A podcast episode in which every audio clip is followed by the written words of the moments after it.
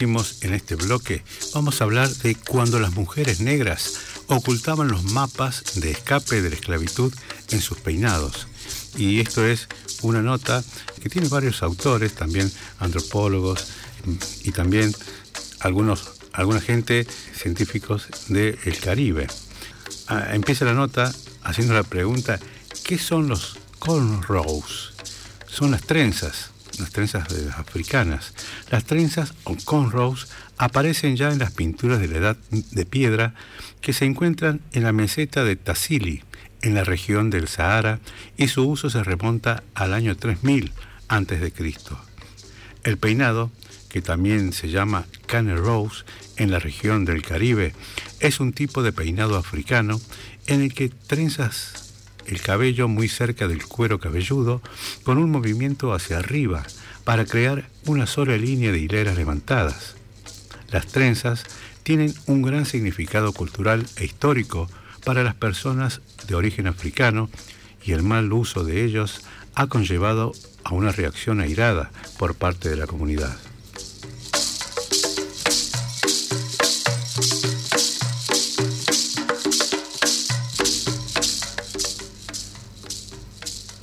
Mientras los esclavos eran trasladados de Egipto y África, las trenzas o peinados de los esclavos, las cornrows, crean una conexión inmediata entre las personas de la comunidad que actúan casi como una especie de vocabulario. Vamos a escuchar un tema y seguimos hablando sobre este interesante tema.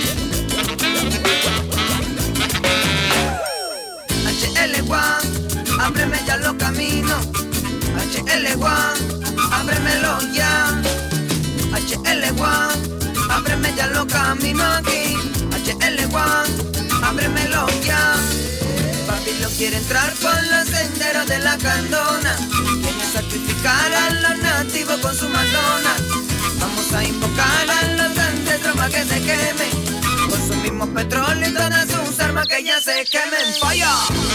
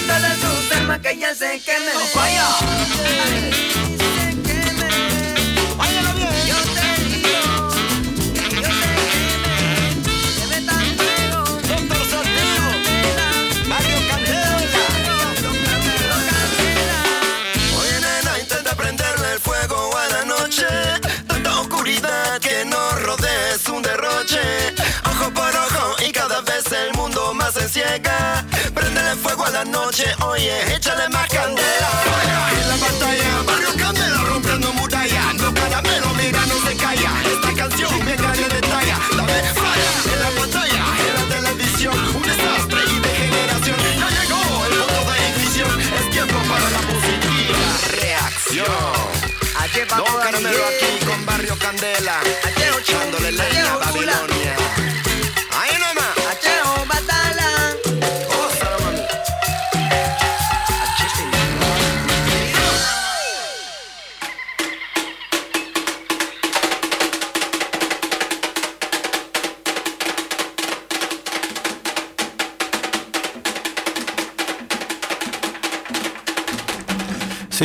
De este tema cuando las mujeres negras ocultaban los mapas de escape de la esclavitud en sus peinados.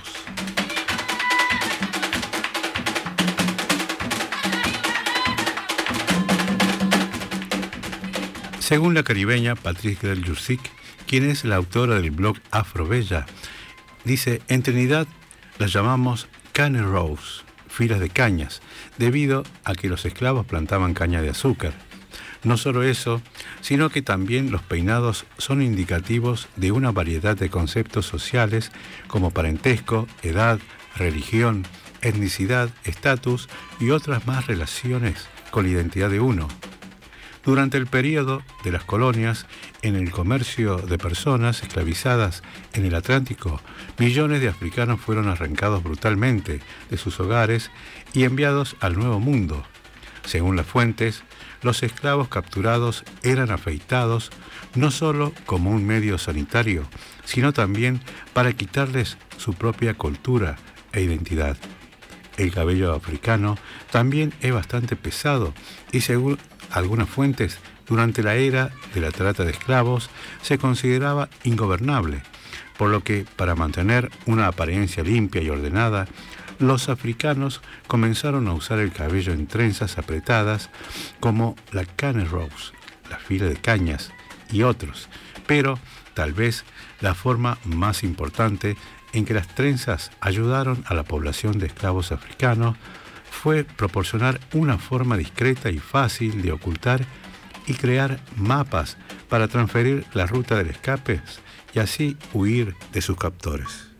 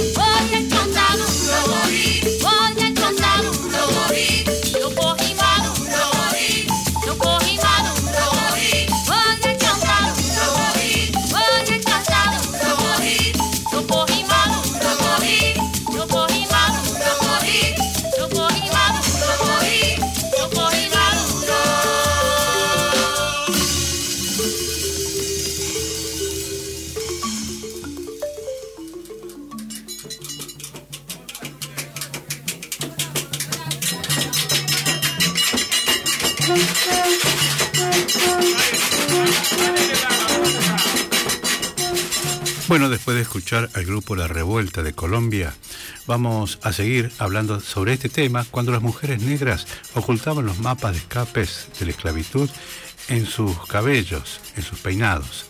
Vamos a hablar a continuación de Bencos Biojó, un rey capturado en África. Y, pero antes vamos a explicar qué es un palenque o un quilombo. Un quilombo o también cumbe rochela o palenque es un término usado en América Latina para denominar a los lugares o concentraciones políticamente organizadas de esclavos y marrones, o sea, esclavos prófugos, que se emancipaban de la esclavitud en lugares con fuente de agua y cuevas, con alcaldes que ejercían su autoridad en el interior de los mismos. ¿Mm? Vamos a leer ahora esta, esta historia de Bencos Biojó, un rey capturado en África.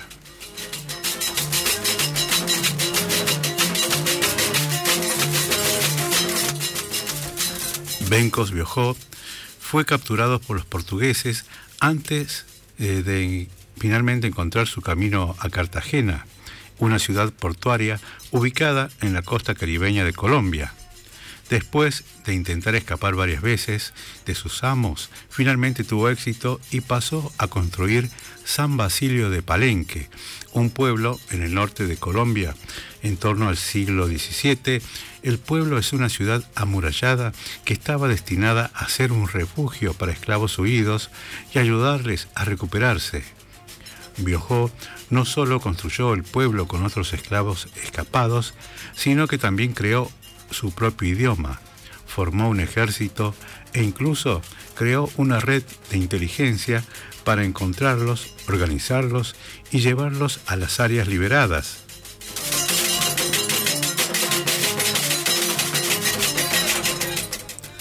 Biojó fue la persona que tuvo la idea de que una mujer creara mapas e incluso enviara mensajes a través de sus trenzas, dado que a los esclavos rara vez se le daba el privilegio de escribir o incluso si lo tenían, este tipo de mensajes o mapas en las manos equivocadas podían crear muchos problemas para las personas en cuestión. Los trenzados eran la manera perfecta de hacerlo. Nadie cuestionaría ni pensaría que se podrían ocultar mapas completos en su peinado, por lo que fue fácil hacerlo circular sin que nadie se enterara. Otra cosa que hizo Biojó fue que estas mujeres usaran semillas para decorar su cabello. Estas semillas se usaron como una forma para que los esclavos liberados cultivaran sus propios cultivos. Lo más fascinante es que la ciudad de San Basilio de Palenque todavía existe y tiene una población de aproximadamente 3.500 personas.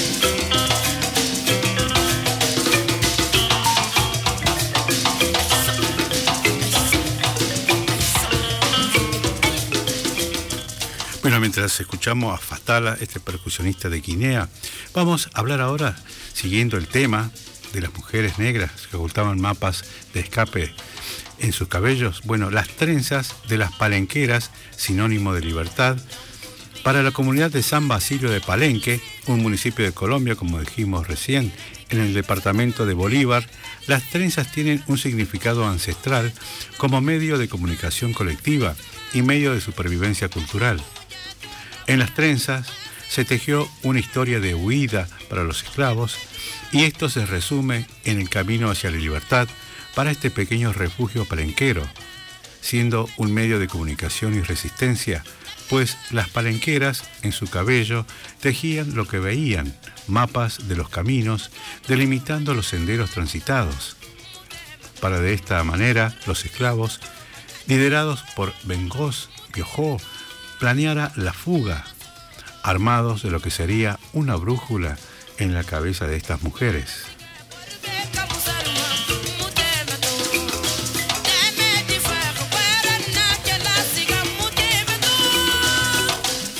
Los peinados de las mujeres palenqueras son una muestra contundente de su esencia africana, pero también es una muestra de su ingenio y su capacidad creadora que ha pasado de generación en generación, pues al caminar por las calles de San Basilio, se pueden ver a mujeres que hacen y se dejan hacer trenzas en cualquier esquina de la población, capaces de transformar un cabello afro corto en una obra de arte.